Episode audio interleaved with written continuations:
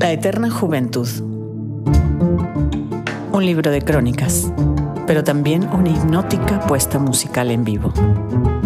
El pianista Sergio Valenzuela, el baterista Nico Ríos y el guitarrista Gabriel Reyes dibujan el mapa sonoro de estas crónicas de tintes autobiográficos. Narraciones que visitan el territorio de la adolescencia y la juventud. Una banda sonora viva, grabada en tiempo real, sin enlatados, que activa los recuerdos de las primeras veces.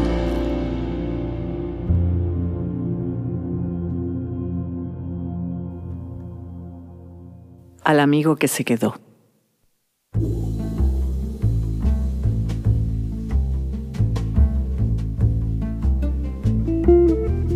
Querido Vicente, hace unos meses nos encontramos en Lima, a medio camino de nuestras vidas actuales. Ibas a un congreso de literatura y yo presentaba un libro. Como académico aún conservas ese privilegio que son ahora los viajes no forzados para los venezolanos. Teníamos mucho tiempo sin vernos y pocas horas antes de que cada uno tomara su avión de regreso. Lo primero fue el ritual de repasar la lista. Los seis del colegio, los amigos de siempre. Andrea que se mudó a Londres hace poco y Alberto a México. Carlos desde hace unos años en Colombia. Cecilia por ahora en Panamá. Yo en Santiago de Chile. ¿Y tú? ¿Qué te quedaste? El único de los seis. El único de toda la clase. De adolescentes nunca imaginamos que no viviríamos en Caracas para siempre. No lo pensábamos demasiado en realidad. El futuro no era un estorbo como ahora. Y crecíamos con la certeza de que íbamos a envejecer cerca, de que nos veríamos cada tanto, que volveríamos a los lugares que hicimos nuestros. El Ávila, la quebrada Pajarito, la Cotamil, la pizzería El León. Era nuestra ciudad. Porque aunque yo hubiera nacido lejos, era mía también. Me lo había ganado. El exilio nunca estuvo entre nuestros planes. Queríamos envejecer allí.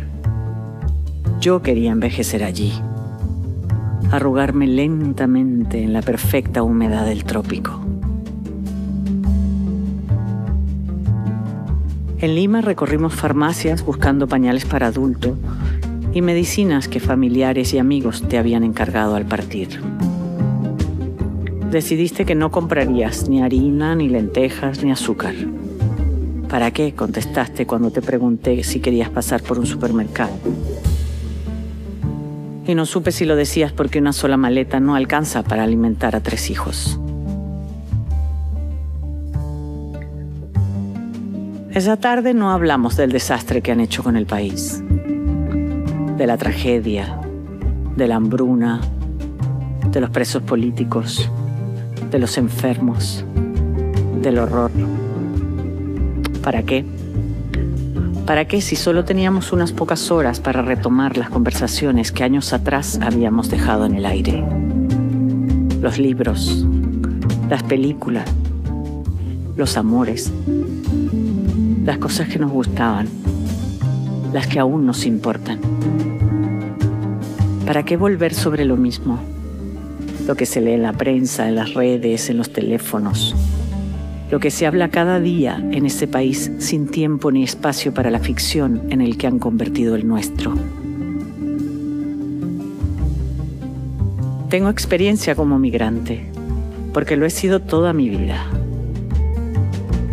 Migrar comienza con una huida, un salto hacia adelante. Y cuando uno es migrante, incluso una privilegiada como yo, como los amigos del colegio, como también serías tú de haber decidido marcharte. Se suelen activar mecanismos de defensa en cuanto aterrizas en territorio desconocido. Uno de ellos es intentar pertenecer desesperadamente. mimetizarse o tratar de pasar desapercibido, volverse invisible, pero siempre añorar. ¿Por qué te quedaste? Tal vez quisiste evitar todo eso o simplemente no tuviste la posibilidad de elegir. En Caracas llegaste a los puestos más altos. Si nos hubiéramos quedado, te hubiéramos rodeado, adulado el pedido trabajo. En tu envidiado gran puesto ganas 80 dólares al mes. Eso sí me lo dijiste con una mueca tras el primer pisco sour. Y luego con el segundo en la mano, regresamos a la ciudad que alguna vez tuvimos. Las calles que conocimos.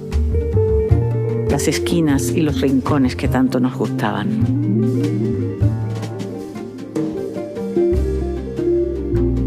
Mientras salen de a miles por la frontera, a borbotones, como en un desangre, tú has decidido quedarte a verla morir.